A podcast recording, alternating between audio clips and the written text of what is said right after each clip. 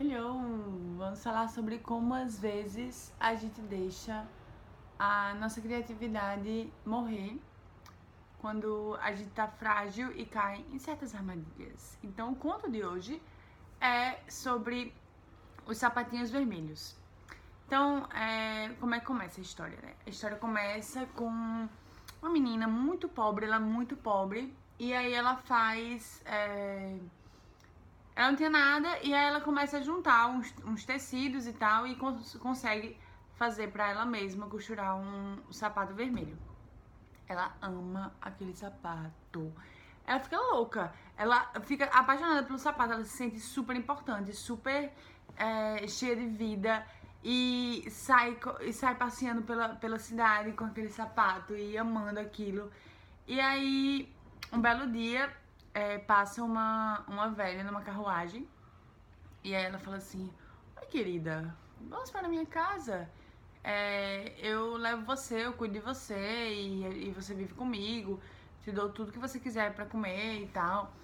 Aí ela, ai, que pessoa boa, vou com ela. E aí vai com ela. Aí essa velha chega, é, chega, leva a menina em casa, alimenta, dá banho, não sei o que, dá um banho de loja enche a menina de roupa e fala e joga fora o sapato dela. Aí ela fala assim, cadê meu sapato? Aí a, a, velhinha, a velha falou assim, não, esse sapato podre, mulher, pelo amor de Deus, você não vai sair. Você não vai sair de casa com essa coisa horrível. Não vai sair de casa com essa coisa horrível. Você vai com novos sapatos que a gente comprou aqui. Aí beleza, aí vai chegando perto da, da crisma dela, primeira eucaristia, não sei. E ela vai comprar sapatos pra ir pra essa crise. E aí ela vê na loja um sapato que é muito parecido com o dela. Só que um vermelho bem brilhante, assim, sabe? E a, e a velha, como ela tinha um probleminha de visão, ela não percebeu que o sapato era um, um vermelho bem cheguei e ela fez. É, a menina fez meio que um acordo com o lojista, né? Pra dizer. Pra o, o vendedor dizer que aquele sapato era lindo, não sei o quê. E aí o vendedor foi super cúmplice dela e pronto, entrou nessa manha, levou o sapato, foi, foi pra igreja com o sapato.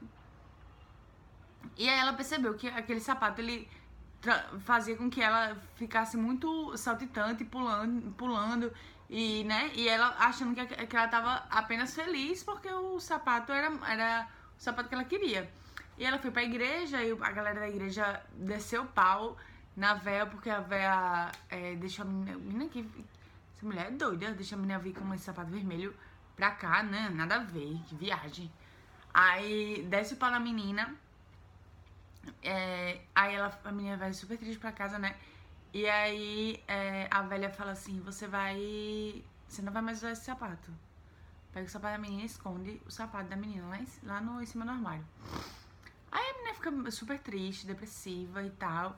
E, mas continua a vida dela, né? Porque assim, a véia não deixava ela fazer nada. Ela não podia. Ela tinha que ter boas maneiras, tinha que ser super educada, super polida, super nas, nas rédeas, né?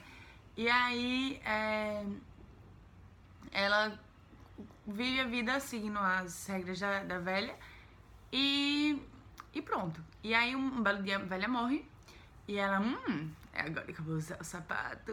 Aí pega o sapato, bota o sapato. Menina, é, aí ela volta com aquele negócio de, de ficar dançando o tempo todo.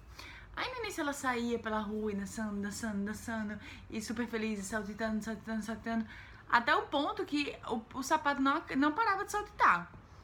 E aí ela dançava e, e, e pulava, e pulava, e pulava, e o sapato não parava, e ela, exausta já, pedindo, pediu ajuda para o sapateiro, o sapateiro não conseguiu. Ninguém conseguia tirar o sapato do pé dessa menina, ninguém conseguia.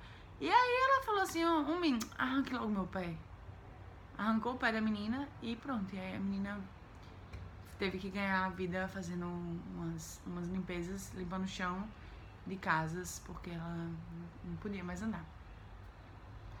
Gente, que história trágica. Que história trágica. E aí ela fala assim que a gente não pode deixar que a nossa história se torne essa tragédia se a gente deixar morrer aquela nossa, aquele nosso instinto criativo. E ela fala assim: quando qualquer coisa que você começa, é, você começa, você não necessariamente vai ser super boa.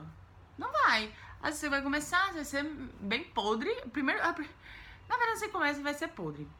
E aí você vai, vai fazendo, vai aprimorando, vai não sei o quê. E essas coisas vão, vão se aprimorando. E eu percebi muito isso quando é, eu comecei a, a experimentar novas coisas, a trabalhar com fotos, a de, de repente fazer uns vídeos por aqui. E inclusive meus vídeos, os primeiros são podres, os segundos são podres, esses aí ainda são podres. Eu ainda tô na fase podre, então tô respeitando a minha fase podre pra continuar, porque algumas pessoas se interessam e a mensagem está sendo passada e é boa, eu acho. Se você não acha, você fala que não acha, e aí eu, né, penso, repenso a mensagem. Mas é. A questão é que a gente nunca vai começar do ponto perfeito. O nosso sapato nunca vai ser. O primeiro sapato nunca vai ser aquele maravilhoso. Então, no lugar da gente simplesmente jogar o sapato fora e destruir, queimar, a gente tem que é, aprimorar essa arte de fazer o, sapato. E tá sempre buscando novas formas, estudando novos meios e é, pesquisando e desbravando é, as coisas sem ficar achando que vai ter um substituto falso para aquilo. E, é, e aí ela fala que na história a menina cai em várias armadilhas, né? A armadilha da, da carruagem, que era vida fácil, conforto. Aí a armadilha da velha, que ia dar tudo pra ela, só que ao mesmo tempo ela acaba com a liberdade da menina, porque a menina não pode fazer nada, não pode. É, tem que estar tá sempre seguindo as regras da, da velha. E aí é, cai na armadilha do, é, do sapateiro, que o sapateiro estimula ela a comprar o sapato, o sapato vermelho.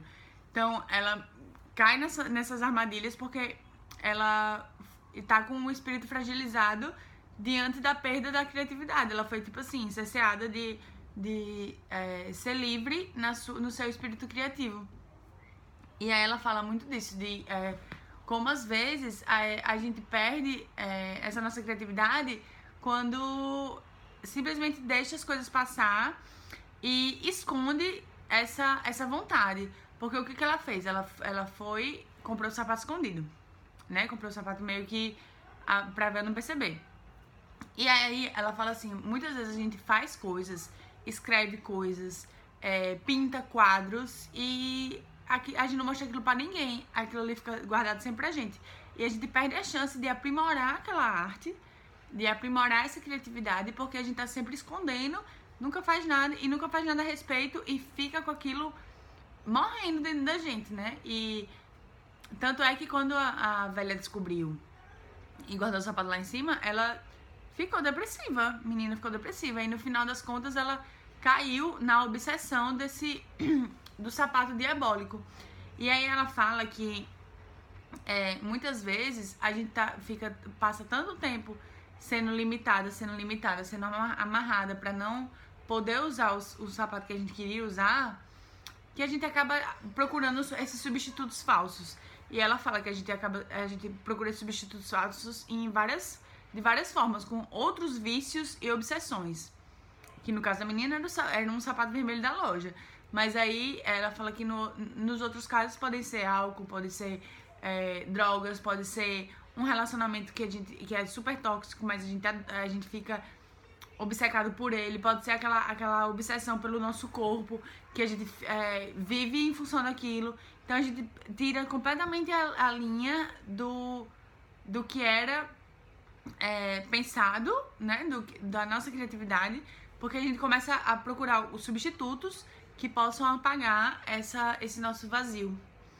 E ela fala, ela vai falar muito disso, de que a gente não pode, a gente tá, tem que estar tá sempre atento a essas armadilhas, porque quando a gente tá frágil, a gente é muito suscetível a cair nelas, né? Então tá sempre atento a isso e tá sempre voltando a lembrar o que é, move o coração da gente, o que move a nossa criatividade, entendeu?